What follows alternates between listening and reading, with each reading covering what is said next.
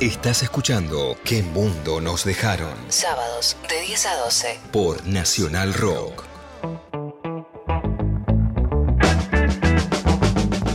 11 menos cuarto de la mañana en este día invernal de la ciudad autónoma de Buenos Aires y de la República Argentina, por supuesto, porque este, esta es una radio federal. De paso, para que nos cuenten ustedes desde dónde nos escuchan, cómo se levantaron este sábado, qué piensan también de lo que estamos eh, charlando acá con mi compañera Mercedes Pombo. Muchísimas gracias, me alcanzan un vaso de agua. Eh, nos pueden escribir al 11 39 39 88 88 con sus mensajitos, sus opiniones. 11 39 39 88 88. Pero ahora vamos a hablar, como les comentábamos antes, de este tema que ha, tomado la agenda internacional que tiene que ver con eh, bueno, la tensión creciente que hay entre China y Estados Unidos, producto de una visita que tuvo una diplomática estadounidense a eh, Taiwán, ¿no? Em, para esto vamos a estar en comunicación en este instante con Ignacio Villagrán, que es director del Centro de Estudios Argentina-China de la Facultad de Ciencias Sociales de la Universidad de Buenos Aires. Hola Ignacio, ¿estás por ahí? Te habla Josefina, de este lado. Hola Josefina, ¿cómo estás? Un gusto saludarte. Ah, y el gusto es mío, acá está a mi izquierda también eh, Mercedes Pombo. Eh, bueno, para nosotras es un placer hablar con vos, que sos una persona, digamos, muy formada en, en este, en el estudio, por lo menos, de, de, bueno, un país tan eh, particular para nosotros, por digamos, lo diferencial de su cultura como es China. Em, y en esa dirección, lo primero que quiero preguntarte como para introducir el conflicto, ya que em, tiene muchos años, es cuál fue el origen ¿no? de esta tensión, primero entre chinos y taiwaneses, como para que se entienda un poco, digamos, eh, cómo la visita de una diplomática puede generar tanto revuelo, ¿no?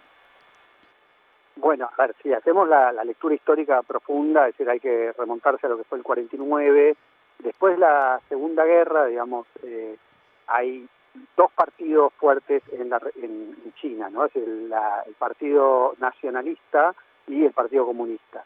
eh, no logran, digamos, acordar una forma de gobierno conjunta, van a una, una, guerra interna que gana el Partido Comunista. Las fuerzas de el Partido Nacionalista, que eran hasta entonces el gobierno reconocido de China, es decir, que era la República de China, ¿sí? se eh, terminan refugiando en lo que es la isla de Taiwán, ¿sí? y mantienen un gobierno que es reconocido hasta finales del 71, ¿sí? desde el 49 hasta el 71, con eh, un fuerte apoyo de Estados Unidos, hay que decirlo, porque cuando, digamos, eh, cuando las fuerzas del Partido Comunista quieren tomar la isla, digamos, y acabar, digamos, esa faena de lo que había sido una guerra interna, eh, Estados Unidos interpone la séptima flota e impide el desembarco, ¿no? Es decir, esto en los 50.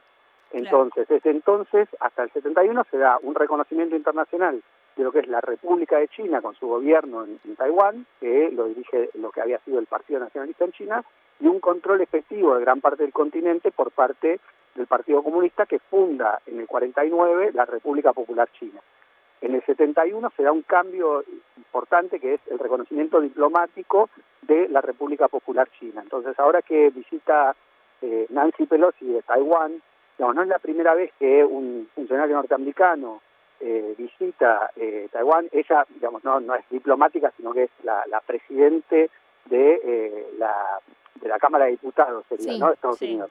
Entonces, eso genera mucho revuelo actualmente porque se lee que la tercera persona, digamos, en la, en la jerarquía política de Estados Unidos eh, está apoyando explícitamente eh, a Taipei, ¿no? Es decir, contra lo que era un acuerdo que se conoce como el principio de reconocimiento diplomático de una sola China, ¿sí?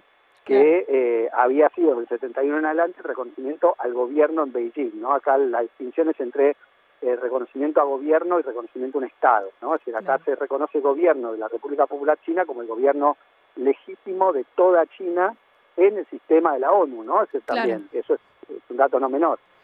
Ignacio, hola, Mercedes te saluda.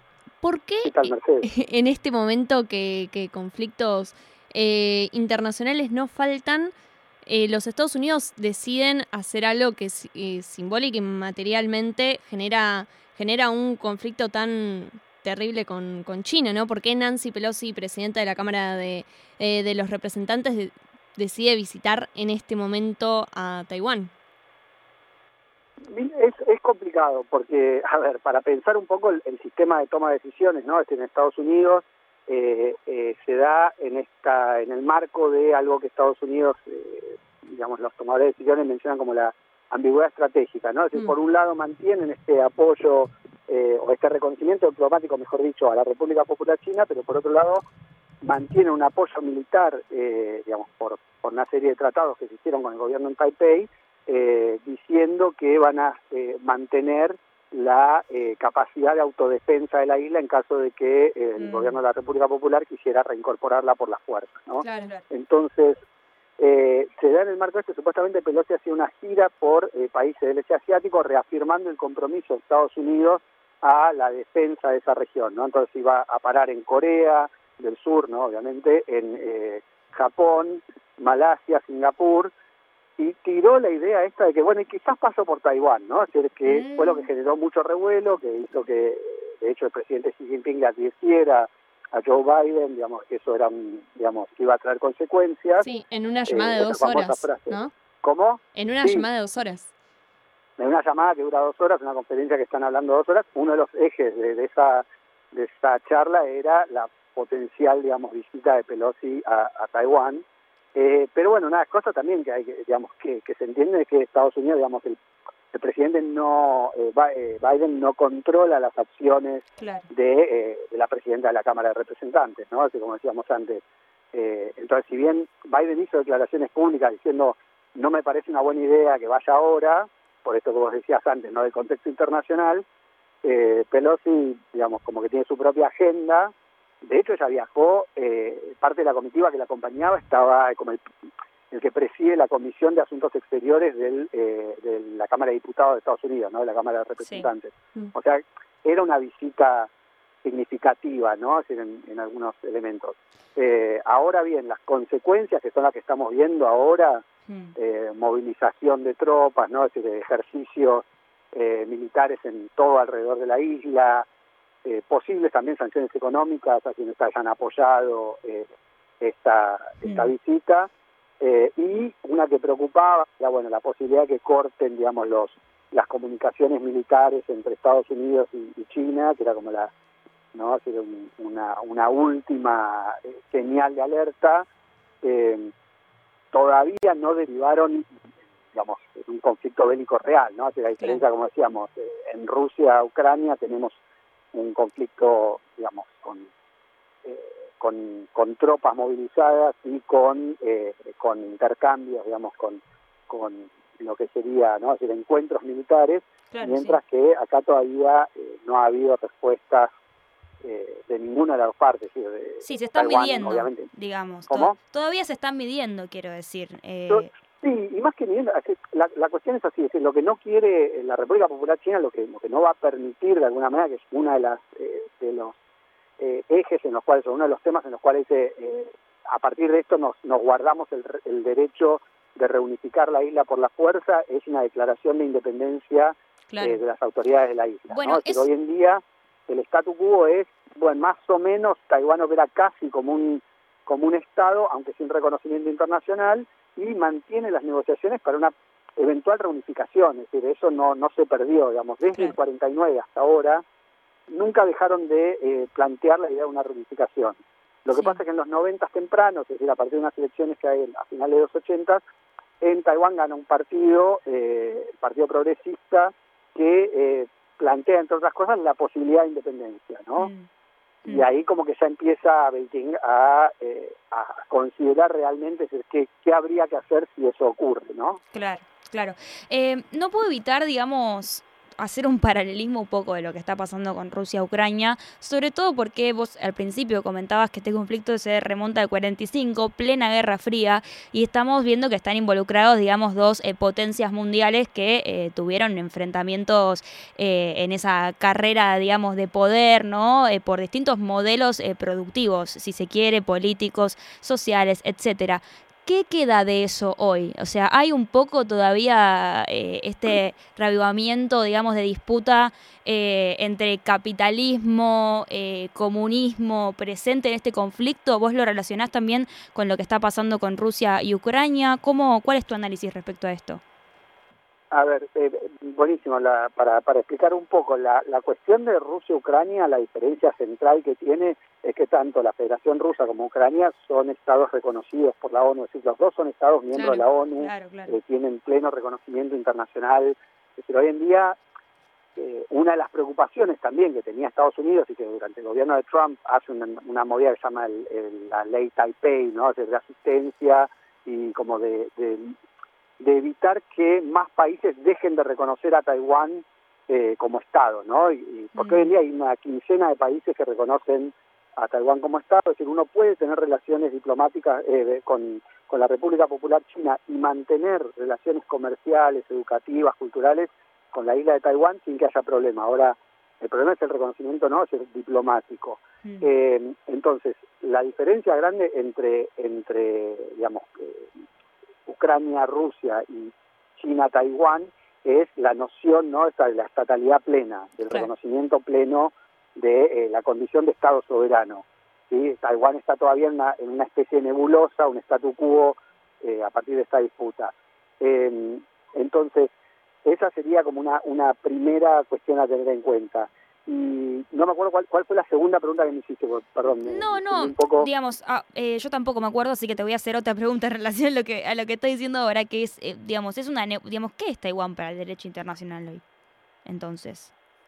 Eh, Taiwán es una entidad, digamos, eh, no está, digamos, es, es, un estado soberano para muy pocos países, claro, que antes, mm. que por ejemplo en nuestra región Paraguay es el único el único estado que, que reconoce a, eh, a Taiwán como gobierno legítimo de toda China, ¿no? Mm. Que ahí quizás y el, el, otro punto, ¿no? Es decir, acá hay una eh, se plantea la idea de reunificación y durante muchos años, como te decía, es el, el gobierno de en Taiwán también pensaba que se tenía que reunificar ese territorio nacional, ¿no? Es decir, mm. una cuestión, digamos, eh, anómala que, que, que, China no sea una sola. Mm. Eh, pero bueno, se estaba viendo cómo se hacía. Y ahora, eh, digamos, las eh, las aguas se empiezan a mover, por un lado porque en, eh, esto que te digo, que la, la, que la actual presidenta o declarada presidenta de la isla, ¿sí? plantea que eh, no son más una sola China, que son, son Taiwán, que tienen que, de hecho incluso propone sacarle el nombre República de China, que es el nombre que venían usando, para llamarse directamente República de Taiwán, es decir, para cortar también simbólicamente esa especie de cordón umbilical que tiene con el continente. Eh, y, eh, y eso obviamente todavía, como te digo, no lo declaran, pero genera toda esta, movilización, ¿no? Mm. Y entonces Taiwán tiene un estatus de, eh, digamos, reconocimiento parcial con esta, con esta relativa autonomía con la que opera en el sistema internacional, eh, como te decía antes, muy pocos países lo declaran, lo, reconocen como Estado. Argentina no lo reconoce como Estado, pero ah, tiene, y esto lo aclaro siempre, Oficina Cultural Comercial de Taipei en Argentina y una oficina, digamos, cultural comercial de Argentina en, Taipei, ¿no? Entonces, eh, hay ahí, digamos, y eso no, no va contra el principio de una sola China, ¿no? Es decir, eh, no, la, la, República Popular China sabe que, se opera así y no hay problema con eso. ¿Y, Ignacio, te, te, pregunto porque, mm, bueno, además de, de, las sanciones personales que se anunciaron eh, contra Nancy Peloso, eh, Nancy Peloso, Hay un problema, su nombre eh, genera sí, controversias. Sí, sí, sí, complejo. Eh, Nancy Pelosi se anunció que quedarían suspendidas las conversaciones en distintos temas, por ejemplo, cambio climático, pero también eh, bueno, eh, repatriación de migrantes, una serie de cuestiones. ¿Cómo ves la resolución futura de este conflicto, entendiendo que son eh, quizás junto a Rusia las dos grandes potencias que definen el rumbo geopolítico de, todo el mundo? Y, sumo para, para que también si querés, si querés puedes concluir ya con eso, si te dejamos que no te queremos robar más tiempo, si hay una conclusión pacífica, ¿cuál sería y, y, digamos, cuál sería también el impacto de un posible enfrentamiento bélico, ¿no?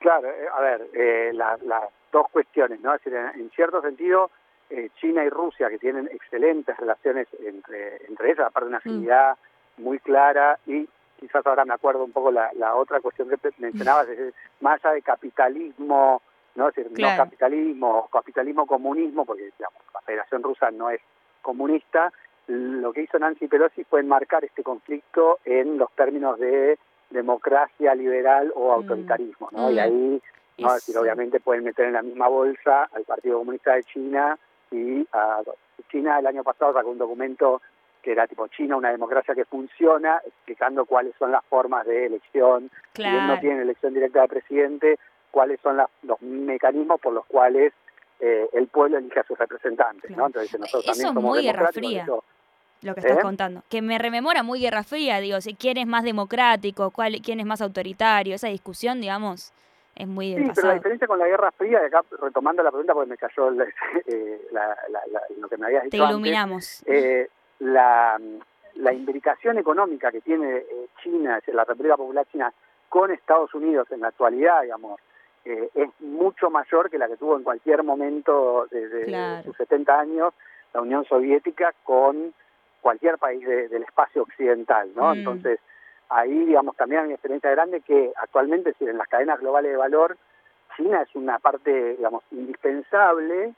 Hay que ver, obviamente, si- qué costo económico tiene eh, un conflicto, volviendo a esta hipótesis que vos señalabas, ¿no? Hacia al final, en la, la pregunta más reciente, eh, de qué pasa si hay un conflicto, digamos, militar. Obviamente eso te corta una serie de circulaciones de, de bienes, ¿no? O sea, que, que salen de China, que se, que se hacen en China, de partes de otros bienes que se terminan de manufacturar en otro lado, pero que también tienen un componente muy fuerte de industria china. Claro. Eh, ya lo vimos ahora con el COVID, digamos, la, la cuestión del encarecimiento de los fletes y de productos Mm. que, digamos, que aumentaron su valor. Si le sumamos a eso lo que también mencionabas del conflicto en, en Europa del Este, que había encarecido también el precio de los combustibles, vamos a ver qué pasa en, en invierno en Europa con el gas de Rusia que no va a llegar. Hmm. Es decir, e- es una, digamos, es potencialmente una situación donde muchos pierden, ¿no? Es decir, el, el problema es eh, que, digamos, una discusión que teníamos el otro día con colegas, ¿no? Es decir, que eh, no necesariamente porque no sea, digamos, bueno para la economía, se evita el conflicto bélico. Claro. Es decir, nunca hay que descartar esa posibilidad, ¿no? Es decir, obviamente el- los intereses económicos juegan para, para moderarlo, para buscar otras salidas, pero eh, hay también intereses, hay, hay digamos, lógicas de, lo político que pueden llegar a, sobrepasar el interés económico de algunos actores. Entonces, realmente estamos en un escenario incierto. Eh, China, por ahora, lo que hace es eh, lo que dicen, ¿no? Es mostrar músculo eh, y no ha hecho, digamos, ninguna acción que sea directamente, digamos, provocativa de un acto, digamos, un acto de guerra, ¿no? En, en ese sentido. Y, y en eso, y ya te juro que es la última, pasa que esta conversión es muy interesante para nosotras. eh, digamos, ¿a Estados Unidos le conviene eh, disputarle, eh, digamos, e- ese territorio a China? En términos bélicos lo digo, ¿no? ¿Quién está más preparado para el enfrentamiento? Eh, porque yo escuchaba ayer a un analista político, eh, Germán Martínez, no sé si lo conoces, que decía algo así como que este no fue un conflicto eh, buscado por Estados Unidos, pero que ahora Estados Unidos busca sacar provecho.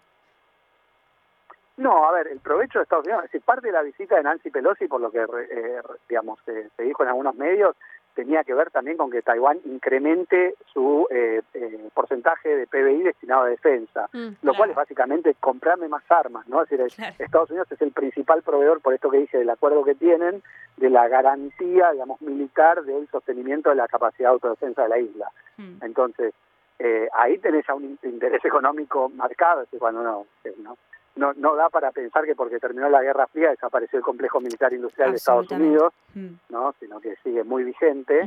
Eh, y eh, pensando en esto que, que decía, ¿no? es decir, quiénes sacarían provecho, ¿no? quiénes se beneficiarían eh, de, esta, de este conflicto, puede ser que algunos actores en Estados Unidos, el Estado, es decir, Estados Unidos, eh, digamos, no, no sé si saca un provecho en su totalidad, o puede ser muy costoso, hay que ver qué consecuencias tiene, pero Mm. sí aclarar esto, Estados Unidos eh, militarmente es una potencia global, Eh, Estados Unidos puede generar eh, conflicto militar en América del Sur, en África, Sí, en. Asia, es decir, no tiene y tiene capacidad militar eh, convencional superior en el, en el este asiático incluso que, eh, que China. Es decir, ahora, el tema es qué capacidad disuasoria tiene China para eh, para frenar una acción militar directa. Mm. Ahí sí creo que es como muy costoso porque eh, en las escaladas, digamos, de los conflictos, vos, por ejemplo, si Rusia no está usando arsenal nuclear contra Ucrania, ¿no? Por decir, eh, hay una idea de autolimitación, ¿no? Entonces hay que ver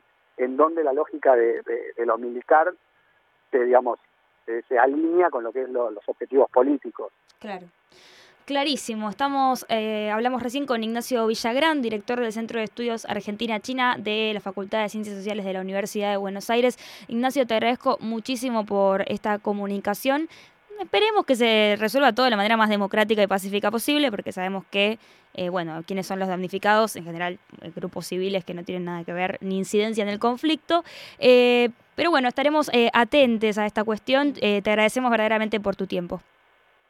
Está, muchas gracias a ustedes por la oportunidad también de, de conversar estos temas. No, gracias a Por vos. favor, nos veremos en la, en la proximidad.